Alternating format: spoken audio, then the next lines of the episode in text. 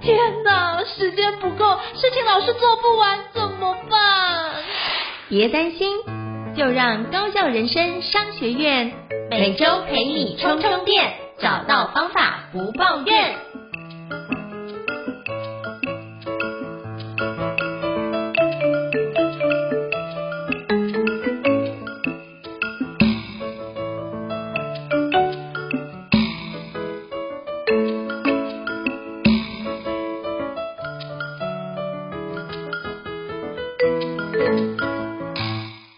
大家好，欢迎大家来到高校人生商学院，我是赵英成。那今天非常荣幸能够邀请到少女凯伦老师哦，那来跟我们分享她的新书，就是十五分钟写出爆红千字文。那是不是可以邀请就是少女凯伦老师跟大家自我介绍一下，好吗？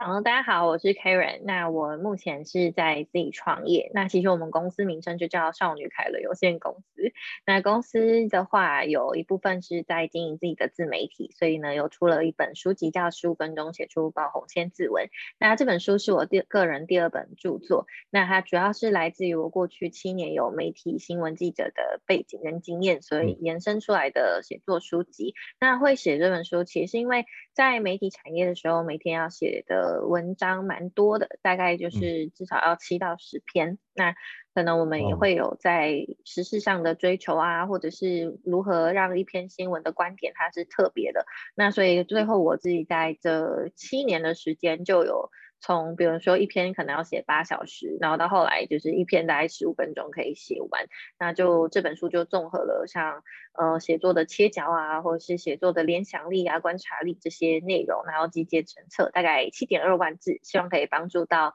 对于写作有兴趣，然后想要经营自媒体，然后或者是呃想要透过写作变现的人。嗯，哇，所以这本书其实七点万字，因为我读完两三次哦，那我觉得这些这本书其实。呃，很多的内容跟操作方式其实都可以直接应用出来，因为像我自己也有在笔跟，有在写作，就发现哎，有些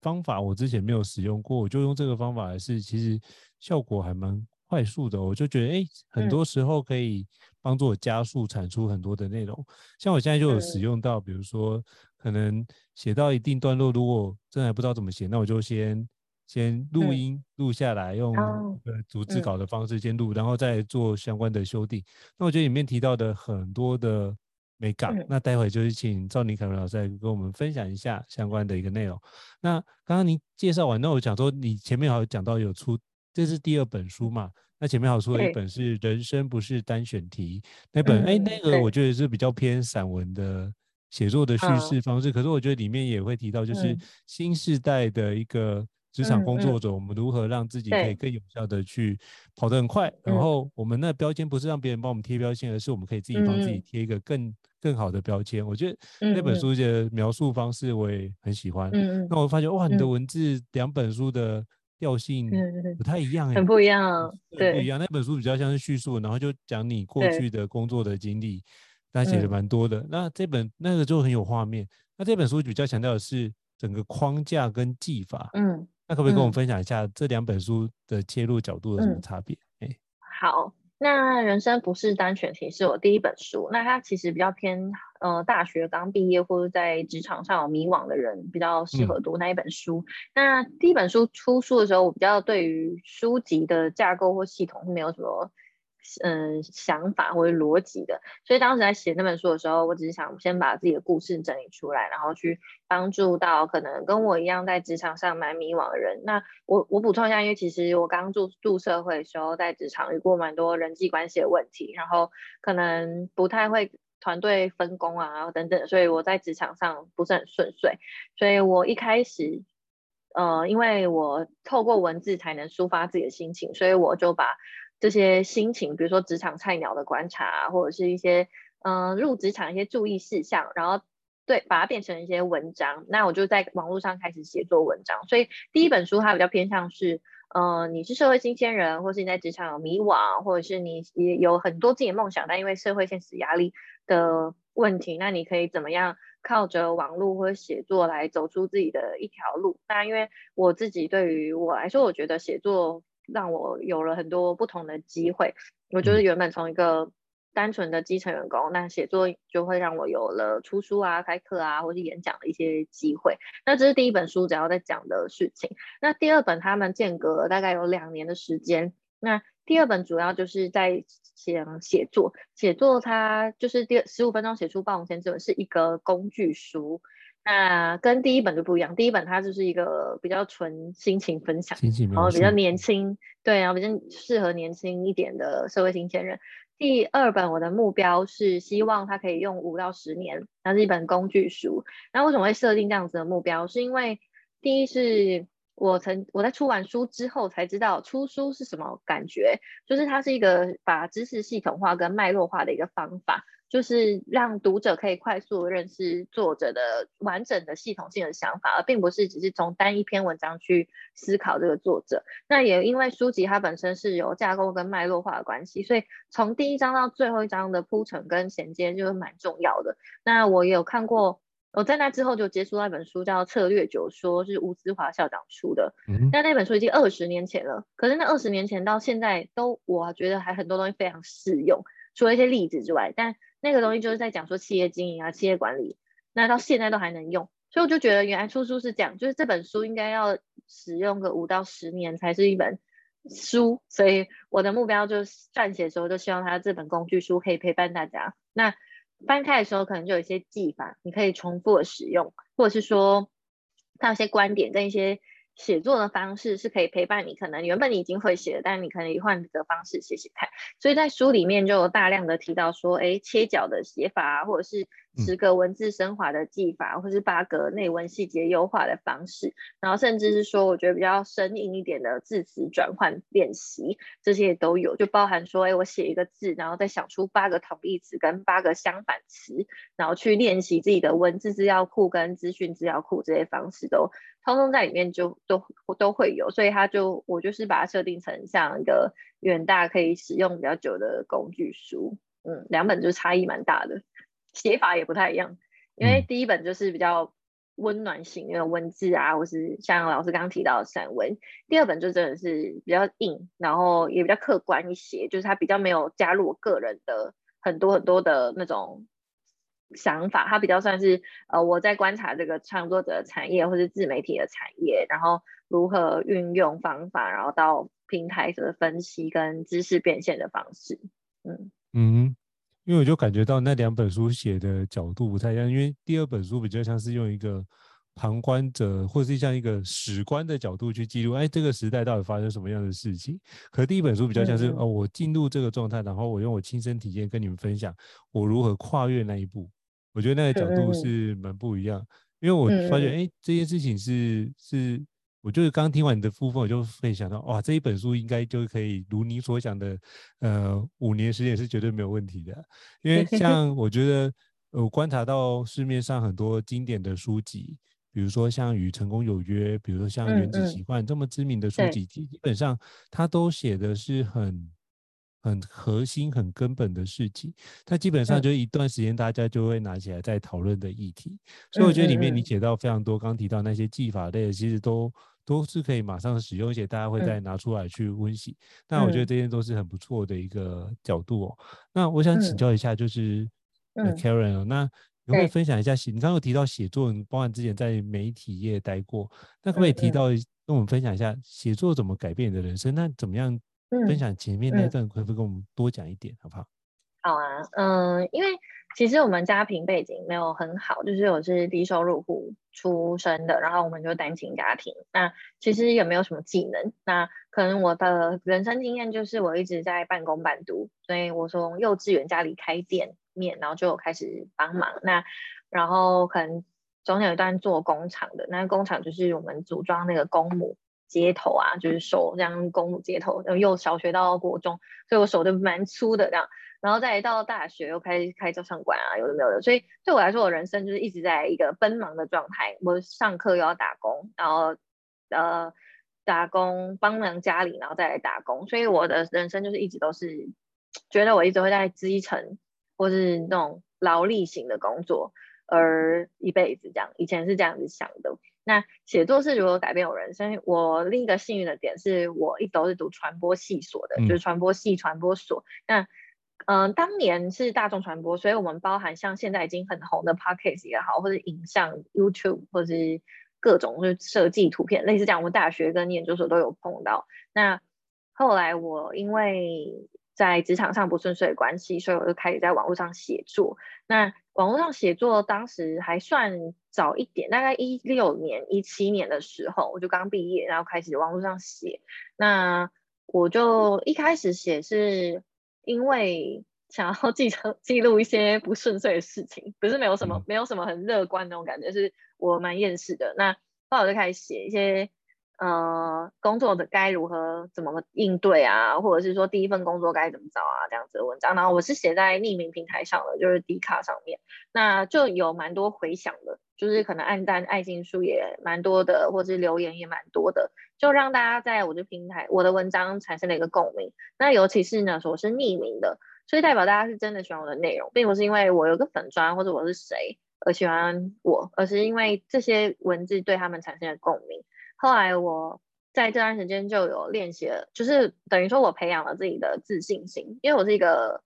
之前这个信心非常缺乏的人，就是我会很老是觉得我哪里不好或什么的。那可是因为写作，然后发布出去，开始有回响跟互动，所以我就开始对写作产生了信心跟成就感还有兴趣。接着我就成成立了自己的 WordPress 的网站。那大概半年，就是我后来在书写半年之后，就开始有接到演讲的机会。那演讲就是校园型的演讲，后来就陆续的，因为演讲经验也多了，就开始有企业型的演讲，然后教育博览会，甚至一些政府团体等等等。然后写作我一直没有放弃，就虽然我现在比较忙，比较少更新或什么，可是写作它让我有了很多额外的机会，所以我在一九年就是。开始写部落格两三年后就有出出书的出版社合约，二零年第一次出书，然后这一出第二本，那又开始线上课程，那就让我发现写作原本原本它只是一个记录心情的方式，或是舒压的方式，但写着写着，然后我们影响了其他人，有一定的影响力，最后这个影响力再回归到自己身上。所以让我可能原本我们是低收入户，然后一篇稿费可能就很少，在两百到五百。那后来因为呃价值的提升，所以可能现在单纯写一篇文章，再配上一些资源的人脉，可能可以到五位数。所以这个改变了我的人生，包含了实际层面的物质上的改变，然后当然也改变了我在叙事上的一些想法，因为。我以前虽然看不出来，但我其实一个很会结巴，然后表达力非常差的人。但因为写作让我提升了气化力、观点养成力，还有一些资讯判断的能力，所以呢，逻辑变得比较好，然后还延伸到我的口条的调整。所以整个来说，我以前又内向又口语表达差，然后又逻辑不好，然后因为写作就完全矫正了这件事情，然后还在持续的努力中，嗯。哦，我觉得刚刚那段非常的 touching 哦，就是非常的，就是我可以完全明白那一段的过程，可以说多么的辛苦，因为其实，在第一本书里面有提到一部分。嗯、那我觉得你刚刚在提到的那个转折过程，其实所有的，嗯、我觉得写作的某程度是救赎了你的那个救赎。那这件事情就等于让你有不一样的展开。那或许有什么部分？可以把这件事情，你可以，我觉得很重要一点是在于你坚持不放弃，然后持续的让自己从别人身上得到正向的回馈。我觉得这一点就让你坚持下去会有个出口。我觉得这是一个非常棒的一个角度哦。所以也非常感谢你跟我们分享那一段，然后希望大家可以好好的把写作练好。其实我发觉，其实写作啊、讲课都是都是可以被锻炼的。所以。有人讲是一个比较内向、不善言辞。那我发觉，哎，我以前我也不擅长讲话。那现在工作的关系，需要成为一名培训师，所以经常要开始跟别人分享很多经验。嗯、那我发现，其实写书或写作跟讲课是一个非常相像的一件事情，就在于我们都是把很多的资料、资讯统整之后，然后要用比较相对清晰易懂的方式跟别人分享。嗯那我觉得这件事情是一个非常好的锻炼，嗯、因为其实这样锻炼，其实我们发觉吸收很多的知识，我们都会把它转成，不管是教案也好，或是课程也好，或者是文章也好，让别人更加容易去了解。是这样，我们等于是我们是一种，呃，中翻中，的一个很好的媒介，嗯、所以我们透过那个资讯之后，人家觉得哇塞，你怎么可以把这些这么难的资讯然后转化？我觉得这样的一个转译的一个能力，是可以帮助我们在很多沟通上更容易以对方的频率来去做沟通跟调频的方式。所以我觉得从你刚刚的那个分享，我就是 echo 到这个区块，想要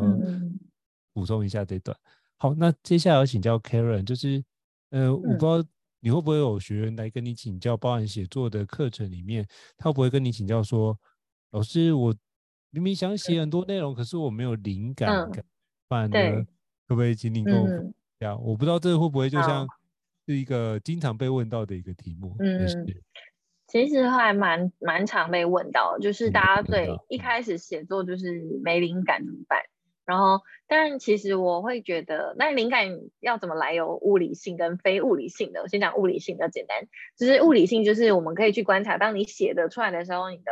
环境是怎么样。比如说你是白天喜欢写，写得出来，还是晚上？就是类似这样子的物理性，然后或者是说我习惯写作的时候，它是安静的环境，还是白噪音的咖啡厅的环境，这是其中一个，就是物理性上我们可以刻意去养成，说我就是在这个状态我才写下来。那以我自己来说，我就是非常喜欢就是安静的地方，然后我一个人在那边写，就不要理我，就是我就可以写出来。那我我另一个方式是。我就是讲非物理性的，所谓非物理性，就是说灵感它到底是什么？而且我会觉得你写不出来，其实最主要原因是因为你可能不太了解这整件事情，所以你找不到一个切入的角度。然后以及说你写了 A 段，但你写不到 B，是因为你不知道怎么衔接。就是你可能好，我们最近想评论一些时事，可是呢，你就没有什么想法，然后或者是你不清楚，或者是你没有一个很深层的资讯资料库，你可能会就会好像没有办法。写出来，所以没灵感的一个点，并不是你没有想法，因为我们每个人都可以表达，只是我不知道要怎么样让这件事情的叙述可以更完整，或是更好。那另一个点是，我就掌握一个要诀，就是首先先练习说一个文章，一篇文章讲一件事情就好了。那只要讲清楚这件事情，然后用这个一件事情当起头，然后可能分三个列点，那这样子我们去把。呃，列了一个架构，然后把肉填进去，就是说把我的文字填进去。那基本上其实我写文章就会蛮快的。好，那如果说我们要怎么样去培养我刚刚说的，哎，我对一件事情了解，或是我对一件事情是有观察力的。首先，我觉得就是呃，要对一件事情透彻的了解它的起源，然后社会脉络。所谓社会脉络呢，就是说，假设最近大家都在讲学历的事情嘛，那反正就日间部、夜间部，那这就跟教育体制有关，所以我们可以从很多个角度去讨论。就是一个是当然从自己出发，你是日间部还是夜间部？然后好，那你是日间部，你怎么看待夜间部学生？那这就有很多经验了。比如说，你们学校刚好就有夜间部学生，那你们怎么相处？或是你们有，但你根本不关心，类似这样。然后或者是说，以我自己来讲啊，我刚好就夜间部的学生，所以。我就写了一篇夜间部是怎么生活的，那这个跟学历没有关系，就是大家不知道夜间部是怎么生活的嘛，因为大家听到夜间部就会觉得啊，晚上六晚上上课，但没有，夜间部下午三点就要 上课了，类似这样，就是讲一些比较特别的东西。所以第一个最好的灵感是怎么培养，就是先从我自身故事开始，讲自己的故事永远都是会最吸引人的。好，那再一个就是观察这个社会上相同跟不同的地方。有很多人会觉得观察力它是指观察不同的地方，可是观察力它也是可以去观察相同的点，就是为什么我跟这个人想法一样，或者为什么这件事情我认同，类似这种，我先观察我自己，我在意什么，然后我缺乏什么，从这件事情先去理解的时候，基本上我们的想象力跟联想力也会跟着一起过来，然后再来是社会脉络这件事情，就是。嗯，我够不够了解它的体系是怎么造成的，或者问题发生的根本在来自于哪里？那一旦我们对这件事情了解，就是产生好奇或产生关心的时候，我们自然而然就会有想法。因为大多大多时候没有灵感，是来自于我对一件事情没有关心、没有想法、没有好奇。所以我觉得在写作上培养好奇心，也才能够再培养自己的观察力。嗯。嗯哦，我觉得你刚刚讲的很好，就是我们先起码从先关心、先好奇我们周遭的人事物开始，嗯、然后之后我们要了解那个事件的前因后果，嗯、那然后从自己的经验出发，比如说刚刚提到夜间部的这个区块，从经验出发，下午上课，然后观察这个社会的同与不同。哎，我觉得这四个角度是一个蛮好的切入点。可我发觉一件事，就是很多人连第一步都可能都没有做到，在于他可能也不好奇，明明知道这件事，可能也不好奇。可是，像很多人也好奇啊，比如说大家可能会聊什么 NFT 啊、元宇宙，嗯嗯。可是我发现很多人停留在好奇，会停留在谈资这件事情，就发现哇，很多人现在都讲 NFT 哎，很多人都在讲元宇宙哎。可是，他仔细一点，到底什么是 NFT，什么是元宇宙？他不会想要去仔细去了解这件事情。所以我觉得这个区块，如果他真的愿意好奇的话，其实他可以透过我们经常对话或是新闻的一些呃。知识的碎片，我们可以去往下挖很多有关相关的环节，因为其实现在的资讯跟书籍其实超容易取得的。像比如说，我现在在做相关的 podcast，我发现哎，网络上一搜寻，有六七本相关 podcast 的书籍都可以来做学习。所以我觉得现在是不缺学习的资源，但是缺少一个。那份带有好奇心的一份心态去看待很多的新事物的观点，所以我觉得你从自己亲身经验出发，然后熟悉的相关环节，才能够细微的观察到那些同与不同的地方。那所以这样才能够锻炼自己的感知力。我觉得这几个步骤是蛮好的，所以跟大家分享一下。好，非常感谢 Karen 的分享。那包含灵感这件事情，一定会有人跟你请教，就是那我有灵感，我开始写，可是会不会有什么样的？嗯，主题我应该写哪些主题？会不会也是经常会遇到？嗯，嗯，比如说像 Karen，你会有一个写作的资料库吗？因为像我自己，我自己如果写写到几个题目，我发觉哎，这个题目我写不下去了，那我就换一个题目写，那个题目就先放着让它顿一下，花一点时间去沉潜一下。那我不知道您会怎么样去安排你的写作的方式，可不可以跟我们听众分享一下？好，那我自己的话，我比较算是说，我随时随地都会想要收集一些资料。那不一定说我马上就会写，而是说我希望对这这个事情会有一些基础的了解。那所以再加上就是前面刚提到好奇心，所以只要是我没看过是没有听过，但是我接触到的话，我就会尽量去把它了解的比较完整。那所以写作资料库，我自己可能没有像有些人会用 Evernote 啊，或是 Notion，就有个完整的系统去建置。我比较习惯自己用在 Apple 的备忘录上。嗯。那我看到什么资料，就先把网址贴上来，然后把一些资料补充上去。那当我要用的时候，就开始搜寻这些资料。那我会多少会有一些记忆，说，哎，我曾经有过收集这些资料，然后再把它存起来。那所以写作资料库它。听起来像是实体的一个资料库，但实际上有时候它也是一些虚拟的。也就是说，我们去透彻理解这个社会上的脉络，或是一件事情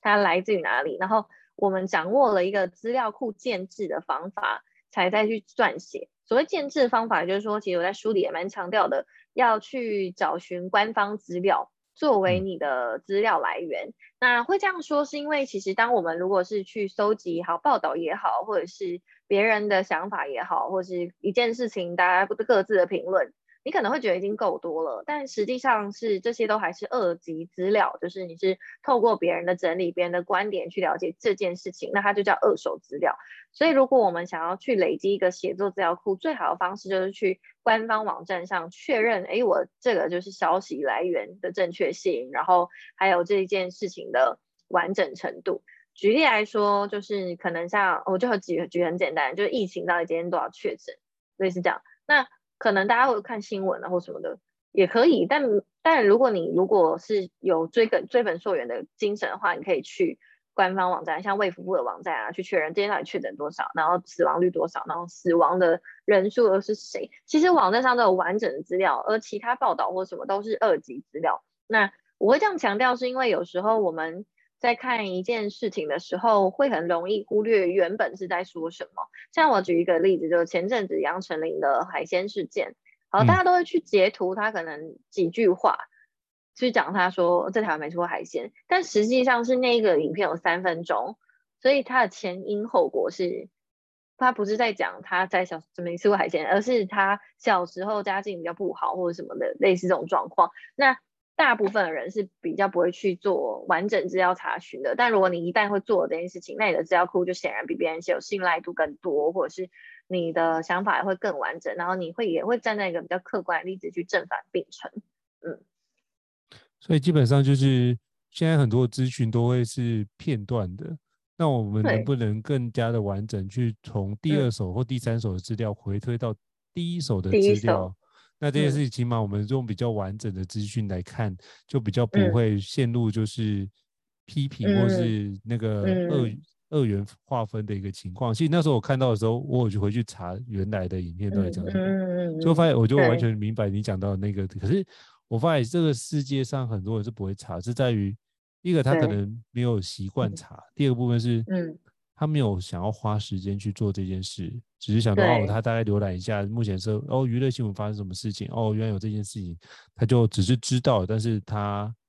就就知道这件事，可是那既定印象就会存在，所以我都觉得哇，很多时候看那个标题都觉得标题会杀人，就会是标题觉得哇写得好耸动哦，嗯、然后看进去之后发觉哇这那个东西就完全跟。原来我们所想的是两回事，那、嗯、就觉得、嗯、哇塞，我竟然又被骗进来看这件事情。那那时候觉得，哎、欸，可是他也达到他的目的，就是有 流量的区块，他也做到。对、嗯，所以我觉得，如果要能够去区辨那相关的资讯与否，其实资讯的正确性是一个非常重要的环节，特别在现代这么。很多假资讯的区块，所以我觉得确保资讯的正确与否是一个很重要。非常感谢，就是 Karen 在这边再帮我们提醒一下，嗯、就是我们尽量用官方资料做，嗯嗯，来做资料的来源，这些事就会相对比较完整。好，嗯、那我想请教，再想请教 Karen 哦，那我想要请教你，就是我们怎么样去设定，在写文章的时候，可以设定一些主题，能够抓到时事的脉络。进而让读者可以有一些共鸣感呢？嗯、通常这部分你会怎么给我们建议跟分享？嗯、好，就是通常我们在讲说要让人家更有共鸣，或是传播率更高的话，其实有三个方向，就是时事、话题跟专业。那他们可以互相结合，然后从中找到一个呃交集。那这样子的话，就很容易让读者可以呃更快的知道。然后再来是因为它可以对抗演算法，就是说。嗯，为什么会讲到时事啊？其实因为演算法它这推的就是，哎，大家最近在关心什么，然后或是大家都在讨论什么，那这样子的主题，它就很容易在网络上可以有更多人关注。那所谓怎么设定主题去抓到时事脉动，其实还是要回到这件事情，就是关好奇心，就是我到底有没有在关心现在大家在讨论什么？对，那像是时事的话，可能最近就我刚刚前面提到嘛，杨丞琳啊，或是之前再前面一点的歌吉拉。或者是最近有那个台北女子图鉴上映，嗯、对，那所以可能大家在讲到这个时事或讨论的时候，就可以去切一个好台北女子图鉴。那嗯、呃，有有一个人会讨论，我知道讨论有没有台湾男子图鉴，类似这样台北男子图鉴，嗯、然后或者是说我从外县市来到首都的这种心情。那我想这应该会大部分蛮多人都有经验的。那甚至是说台北人自己在台北可能也都蛮辛苦的，类似这样子的切角都可以去让。呃，一般人产生一些共鸣。所谓的共鸣是指说，我们大家是有相同的经验、共同的记忆，类似这样子叫做共鸣。所以呢，从小到大，大家不外乎可能食衣住行娱乐，就是这几个主题，通常都是会有共鸣的。所以所谓有共鸣，就包含诶怀旧、怀旧的影片啊，或什么。可是老师会有一些怀旧，六年级生怀旧金曲，七年级生怀旧金曲，或者什么七年级生看的偶像剧。嗯类似这种，就是通常这种时候讨论度也会蛮高的。那再来可能会像是说，嗯，一些卡通，小时候大家看的卡通，柯南啊，或者是玩游戏啊，就类似这种，就那个年代大家会在讨论的事情，就是基本上还蛮容易产生共鸣的。所以时事它会分成，嗯，我是现在的时事，还是说我去回回顾以前的某个时事？那举例来说，可能以前在新闻媒体会制作那个历史上的今天嘛，那历史上的今天就是。很多你要找到一个共鸣，那所以当时我可能在制作的时候，就像八八事件那个巴掌溪事件，那巴掌溪事件就来回顾二十周年，就非常多共鸣，因为在台湾人的共同记忆就是当时看的 SNG 转播说那四个工人被冲走，类似讲，所以时事它不一定是说现在此时此刻发生，然后也有一部分是说过去发生，然后我在这个时间点把它讲出来。好，那再来是话题。所谓话题，它可能比较偏季节性的，就是好，比如说现在是九月，然后后天就教师节，录影的录音的隔两天是教师节，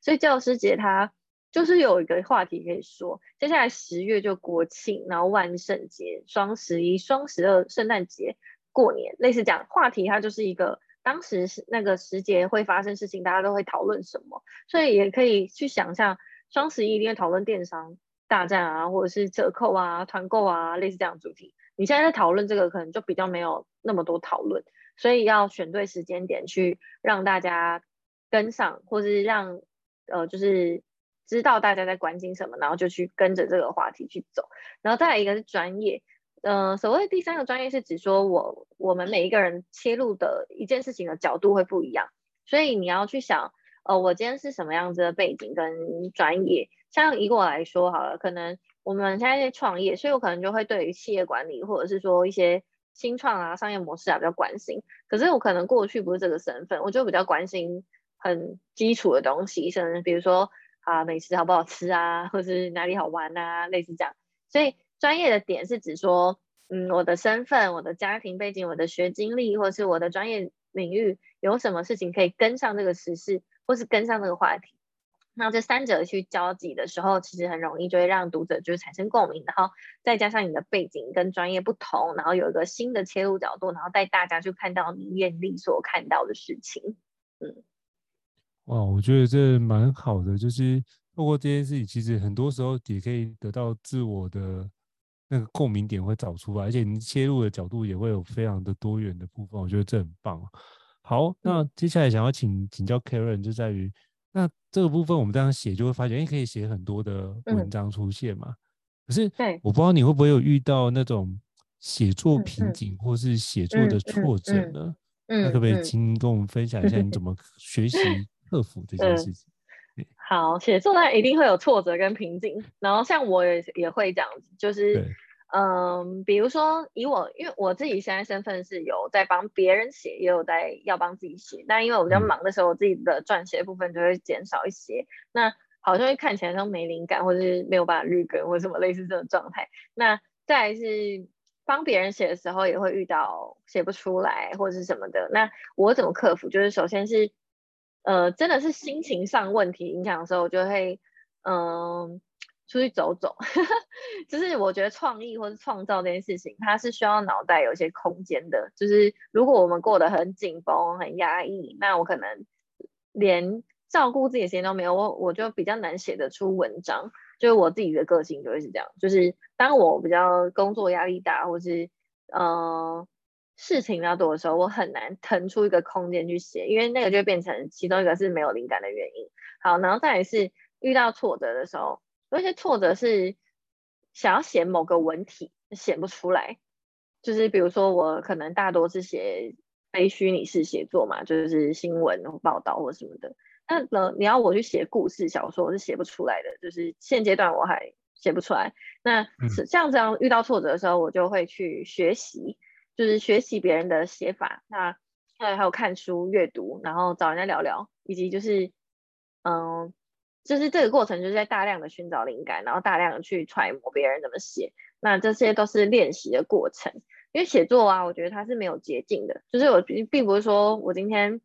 一直休息，然后一直不写，我就会进步。写作它是一个要一直写、一直写、一直写，然后我去练习我没用过的字也好，或是我没有用过的名词，我没用过的句子，然后我没有用过的写法，正序法、倒序法，或者是呃故事写法、小说写法、散文写法、歌词写法这些。我就会去学习，所以我其实现在就在学怎么写剧本啊，或者也想要去学怎么写歌词，类似讲，就是它可能算是瓶颈的一部分，因为我从来没有写过，但我很羡慕可以写把歌词写得很好的人，所以我就会倾向再去进修，对，因为每个人擅长的点是不一样的，好像很多人会以为，哎，我会写，我就什么都会写，我会写东西就会写文案，又会写新闻，又会写什么小说，不可能，就是写作有分类型的，所以。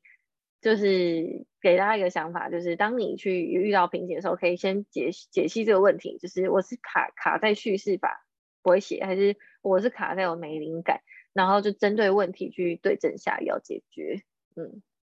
我觉得这很重要，就是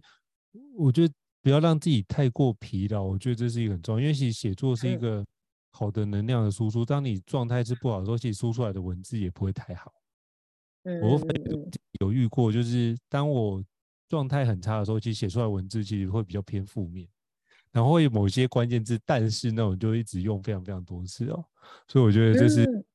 其实我刚刚提到，我觉得就让我想到，就是能量要把自己照顾好是一件非常重要的关键。那你刚才提到在。想要学写歌词，因为刚刚我有朋友是填词，我就请教他这件事。他就最近寄了一本书给我，那那本书或许你可以参考看看，嗯、就是那个然后一个知名的填词叫林夕。有有有，嗯，我喜欢他。然后发觉他看我好朋友，就九月份他就寄了一本书，叫做《别人的歌，我的词》，他就是林夕老师，就是在这个部分把别人的歌如果写进去，他的词，然后搭配出来的那些故事。我觉得那很精彩，嗯嗯、我试一下跟你分享这本书，这是我觉得是一件很棒的概念，或许可以帮助你。哎，想一想，你可以读一读，翻一翻，或许之后你也可以开始变得哦。下一首有一首歌，金曲奖入围的 歌曲，作词者 Karen，哇塞，这件事情是一个非常非常赞的，对，很赞，对不对？嗯、想一想就觉得哇，这件事很不错，嘿，好啊，那期待你可以到时候真的完成这件事情，好吗？好，那 现在就是想要请教 Karen 哦，那。嗯，你刚刚提到的这集，比如说你第一本书跟现在第二本书的不一样，那可不可以请教一下，就是如果读者啊想要阅读这本书，他可以用什么样的角度来，嗯嗯，嗯，然后帮助他能够成为更好的自己呢？嗯，好，就是这本书有分写作部分，然后也有分平台的曝光的部分，那所以其实这本书。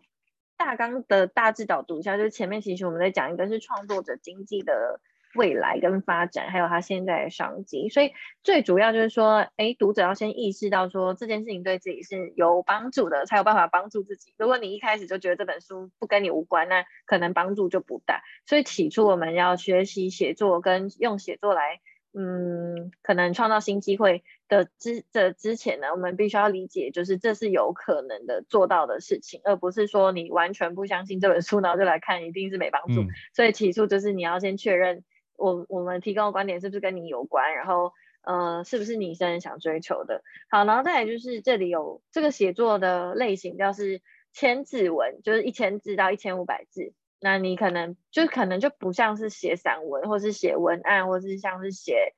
社群贴文五百字这种类型，我们比较是文章，所以文章它是要有呃导言啊、架构啊、结尾、标题这几种，所以在书里面有完整去分析导言怎么写，然后内文可以怎么样架构、怎么优化、怎么样制作呃文字的素材的提升，然后个人的写作升华技法这些。那所以在内容上，我们花了蛮多篇幅去讲说一个嗯可看逻辑性高的内容怎么做。那再来就是由单纯的字词优化的方式，比如说动词、名词、连接词、形容词，怎么样去优化？每一个优化的方式都不一样，但是它也可以交错的使用。然后在第五章，就是我觉得最重要，就是说如果你真的要帮助自己的话，不是纯写作，而是在社群上写作，我们就可以选择一个适合自己的起点。所以里面有十二个。不同的文字平台的分析，比如说，呃，部落格也好，是免费平台的 Medium 啊、d c a r 啊、PopDaily，或者是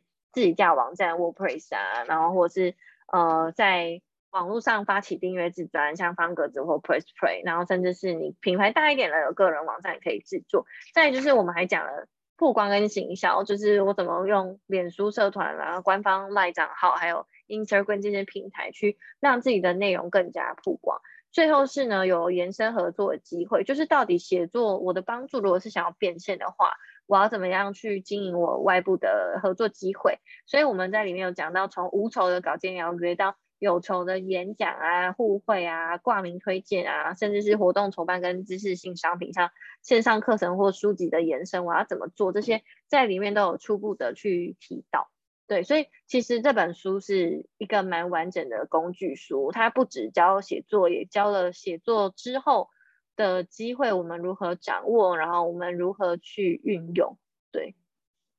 哇，好，所以其实这边就是跟你如何做自我品牌。嗯、其实我发现，在读完这本书的时候，嗯、其实你把自我品牌可以做的很多事情，都把那个秘密都透露在这本书里面。嗯、所以只要仔细读一下，你发现，哎，不是，不只是教写作这件事，嗯、其实如果你把这件事的概念应用到学习上面，或是应用到个人的职涯上面的发展，嗯，其实同样，因为其实像之前 Andy Hall 说就说，每个人一辈子都有十五分钟可以发光发亮，可是。很多人是掌握不到那件事，嗯、或是机会来，你就没有把握住，嗯、你就很可能就错过那个难得的机会哦。嗯、所以我觉得这本书你可以，大家可以好好看一下，就是十五分钟写出爆红千字文。嗯、那如果透过里面的一个自我实践的一个专书，帮助你可以更有效的去掌握这件事啊、哦。那想请教 Karen 哦，那目前呢，我相信读者看完一定会有一些想法，想说，哎，那我要怎么去？想要跟老师多多的学习，那怎么样去找到相关的课程资讯呢？嗯、因为我知道你现在目前在那个好好有一个职涯副业的经营学的一个课程，那可，可以请你跟我分享一下，嗯、那这个部分跟相关的一个内容好吗？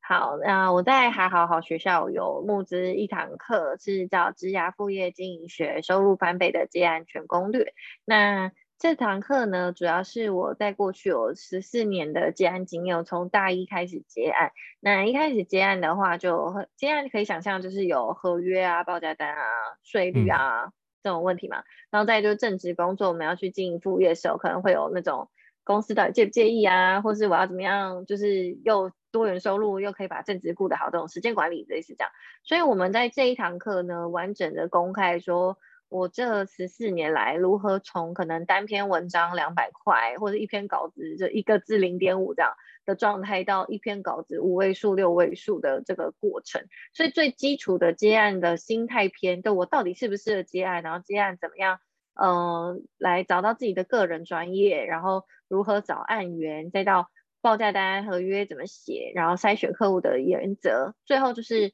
报价提高的心法，然后还有用经营公司的态度经营副业，让自己从员工的角色到老板跟我人生事业的 CEO 这个角度去提供像产品规格化、个人品牌化、案件系统化、客户口碑化的方式，最后是。个人到组织的阶段，这是我觉得其他接案课可能比较少说的，就是我们从个人到接到团队接案，然后再到团队从从从团队到建立公司，这样子的心态跟团的流程怎么样去调整？因为个人接案它会是你跟公司的关系还是外包商，但如果你是公司对公司，其实你们就是在这个社会上的合作伙伴。所以我觉得这堂课它除了讲接案，也会讲一个成长的过程，就是一个。人如何从基层员工到嗯，可以有自己事业跟创业跟自我选择的一个课程的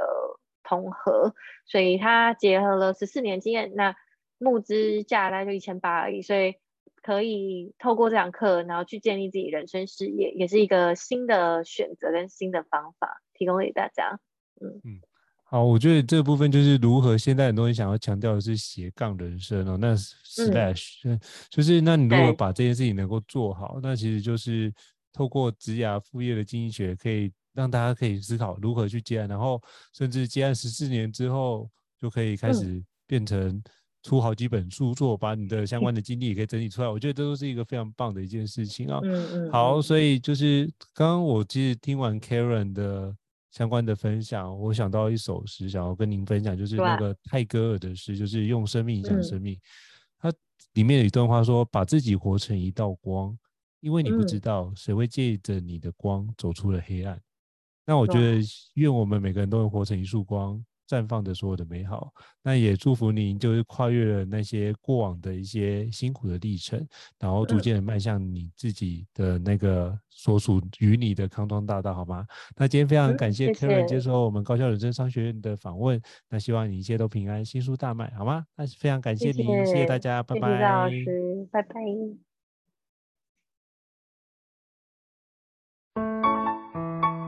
高校人生商学院。掌握人生选择权。